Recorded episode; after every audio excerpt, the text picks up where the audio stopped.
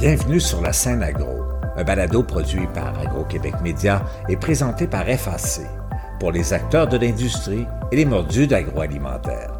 Nous partageons l'actualité, des entrevues exclusives, des dossiers, portraits d'entreprise et plusieurs sujets liés à ce secteur représentant un véritable moteur pour l'économie du Québec. Bonne écoute. Ici Lionel Levac. Le Canada aidera l'Ukraine à exporter sur le marché international les stocks de grains bloqués sur son territoire depuis l'attaque de la Russie. La ministre d'Agriculture et Agroalimentaire Canada, Marie-Claude Bibeau, en a pris l'engagement à l'occasion de la réunion des membres du G7 qui avait lieu à Stuttgart, en Allemagne. En plus de mesures de soutien à l'Ukraine, les ministres de l'Agriculture du G7 ont discuté de diverses interventions pour mettre un frein à la flambée des prix des denrées à travers le monde.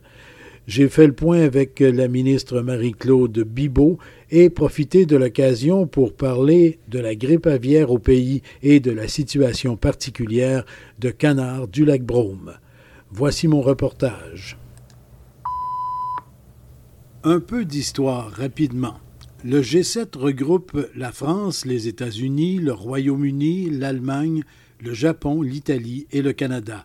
L'Union européenne y est aussi représentée. La Russie y était de 1997 à 2014, alors qu'elle fut expulsée en raison de l'invasion de la Crimée l'ancien président américain Donald Trump a bien essayé de convaincre le groupe du retour de son ami Poutine, mais aucun des autres membres n'en voulait. J'ajoute simplement qu'il y a les discussions au sommet du G7 avec les chefs d'État et de gouvernement, mais il y a aussi les échanges et prises de décisions sectorielles entre les pays membres, par exemple en ce qui concerne l'agriculture et l'alimentation. Et justement, avait lieu ces derniers jours à Stuttgart, en Allemagne, la réunion des ministres de l'agriculture du G7. L'invasion russe en Ukraine, ses conséquences au plan alimentaire mondial et les façons de soutenir ce pays ont surtout occupé les discussions. J'ai fait le point avec la ministre d'Agriculture et Agroalimentaire Canada, Marie-Claude Bibeau. J'en ai profité pour aussi parler de grippe aviaire et de la situation de l'entreprise Canard du Lac Brome. Mais tout d'abord, le G7 et l'Ukraine. Madame Marie-Claude Bibot, bonjour. Bonjour. Madame Bibot, vous rentrez à peine de Stuttgart en Allemagne où se tenait la rencontre annuelle des ministres de l'Agriculture du G7. Est-ce qu'on peut dire euh, que dans le contexte international actuel, la solidarité, l'unité entre les ministres du G7 est, est, renforcée et plus forte qu'auparavant encore. Oui, absolument. Ça faisait un moment qu'on ne s'était pas rencontrés en personne, on se voyait virtuellement. Et là, on était réunis pour parler de sécurité alimentaire mondiale, aussi de s'assurer que notre agriculture soit durable, parce que bon, hein, dans les dernières années, on a été éprouvé par la COVID par euh, les changements climatiques qui sont de plus en plus euh, intenses, je dirais, et maintenant par cette euh, invasion russe en Ukraine, qui est un grand producteur alimentaire, grand producteur de blé, d'huile de tournesol, entre autres. Alors, comment on peut, nous, les pays du G7, coordonner nos efforts pour pouvoir aller dans la bonne direction et essayer de faire en sorte que les pays, les, même les plus vulnérables, puissent être approvisionnés décemment en, en aliments? Et justement, vous avez eu l'occasion, les ministres et vous-même, bien sûr, l'occasion de rencontrer des gens, par exemple, euh, du Programme alimentaire mondial, des gens de la FAO et tout ça. Et beaucoup des discussions ont justement porté sur les façons de maintenir une certaine cohérence dans l'approvisionnement et la sécurité alimentaire mondiale, avec bien sûr la sécurité alimentaire et la production en Ukraine. Oui, effectivement, on a eu des présentations de la FAO, donc cette Agence des Nations Unies pour l'alimentation et, l'agriculture, et l'OCDE.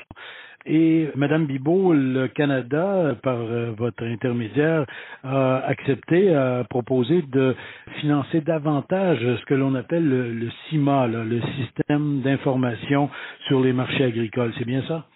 Oui, exactement. Donc, le but, c'est de donner les moyens à la FAO de recueillir plus d'informations, entre autres sur le prix des entrants, sur le prix des fertilisants, sur la disponibilité euh, à travers chez, chez, les différents euh, producteurs. Donc, en ayant plus d'informations, en pouvant partager cette information-là aussi, ça nous permet de lutter contre la spéculation, donc peut-être d'éviter une augmentation des prix. Pour que cette transparence-là, finalement, puisse euh, nous aider à lutter contre la hausse des prix, à éviter la spéculation. Donc ça, c'est euh, un, sujet qui était d'intérêt pour tous. Le ministre de l'Agriculture de l'Ukraine était avec nous aussi. Donc, ça nous a permis de mieux comprendre les enjeux auxquels ils font face en ce moment. Ils ont encore des réserves de grains dans leur silo, mais malheureusement, ils ont beaucoup de difficultés à exporter. Les infrastructures ont été euh, attaquées pour plusieurs. Le port d'Odessa n'est pas accessible. Donc, un grand sujet à l'ordre du jour, c'est de voir de quelle façon est-ce qu'on peut les aider à acheminer, entre autres le blé, l'huile de tournesol, vers les marchés. Et il nous a aussi appris que dans les territoires qui sont occupés par les forces russes, en ce moment, le, le blé est volé et ils tentent de le vendre aussi. Donc, c'est quelque chose qu'il faut dénoncer. Alors, il y a plusieurs enjeux qui touchaient directement la situation agricole en Ukraine parce que c'est un producteur alimentaire euh, important et puis parce que bon, on veut soutenir cette population-là de toutes les façons. J'ai cru comprendre que le Canada, de façon spécifique, souhaite aider l'Ukraine à pouvoir mener une agriculture quand même raisonnable cette année et pouvoir commercer justement. Qu'est-ce que le Canada éventuellement pourrait faire ou peut déjà faire pour justement permettre une saison agricole qui serait quasi normale ou la plus normale possible en Ukraine? Donc, on était tous autour de la table en train de se demander quelles étaient nos forces et de quelle façon on pouvait se partager ces défis-là. En ce moment, ce qu'on regarde de façon plus spécifique pour la contribution du Canada, c'est autour des services et des équipements de laboratoire, je dirais tous les, équipements pour analyser, pour permettre l'exportation, pour émettre les certificats d'exportation, pour s'assurer que les produits euh, rencontrent euh, les, les, critères euh, attendus par les produits importateurs. Donc, euh, je suis en discussion en ce moment avec l'Agence canadienne d'inspection des aliments, avec la Commission canadienne du grain, par exemple, les représentants ukrainiens, pour mieux comprendre le besoin, voir de quelle façon est-ce qu'on pourrait leur venir en aide euh, à ce niveau-là. Bien sûr, on parle spécifiquement de l'Ukraine, mais ce contexte-là de guerre de la Russie qui a attaqué l'Ukraine, ça crée tout un chamboulement, tout un bouleversement sur la scène agroalimentaire mondiale. Et, ça aussi, de façon globale, les ministres ont discuté de ça et des moyens à prendre pour euh, essayer de rétablir le plus possible une situation un peu plus normale. Oui, effectivement, une des conclusions à laquelle on arrive, c'est que c'est important de garder nos frontières ouvertes. C'est important de faciliter le commerce pour que les intrants nous arrivent, que les produits qui vont nous aider à produire d'une part, mais aussi au moment de la transformation, les produits viennent de différentes sources. Donc, si on laisse nos frontières ouvertes, ben c'est justement on facilite le commerce, mais on facilite aussi la production et ça peut aider à éviter une augmentation encore plus importante des coûts en démontrant de l'ouverture. Et donc, encore une fois, je reviens là-dessus, là, les ministres du G7 dont vous êtes euh, sont très unis, très solidaires dans tout ça. Absolument, très, très solidaires. On a cette vision-là d'essayer de faciliter tout, tout, ce qui touche à nos chaînes d'approvisionnement, de rendre ça le plus fluide possible, de d'être le plus transparent possible, de faire du commerce qui est basé sur les règles, basé sur la science, et en même temps, ne pas baisser la garde et continuer de lutter contre les changements climatiques, de s'assurer que notre agriculture est faite de façon durable, parce que cette réalité des changements climatiques est là, et les premiers à, être affectés, ben, ça demeure nos producteurs, productrices agricoles. Madame Bibot, je me permets d'aborder un autre sujet, celui de la grippe aviaire au Canada. Les derniers rapports euh, vous font état d'une situation qui est sous contrôle ou qui, pour l'instant, ne s'aggrave pas? C'est une situation qui est quand même euh, très, très sérieuse, particulièrement en Alberta et en Ontario. Au Québec, c'est relativement contenu. Je dirais que, bon, on le sait tous que canard du lac Brome est durement affecté mais à l'exception de cette entreprise, il y a quelques petits élevages de bateaux que j'appellerais qui sont touchés, mais les producteurs euh, commerciaux sont épargnés au Québec pour le moment. Donc, encore une fois, on recommande à, tout le monde, les petits comme les plus gros, de redoubler de vigilance au niveau des mesures de biosécurité. Et puis, euh, on continue à, faire le suivi de près avec eux, avec euh, l'Agence canadienne d'inspection des aliments également. Vous avez parlé de canard du lac Brome, une euh, infection dans les troupeaux qui est particulièrement difficile pour l'entreprise. Il y a des pertes énormes, énormes. À quel genre de soutien est-ce que les gens de Canard de Lac Brome pourraient s'attendre de la part du gouvernement fédéral?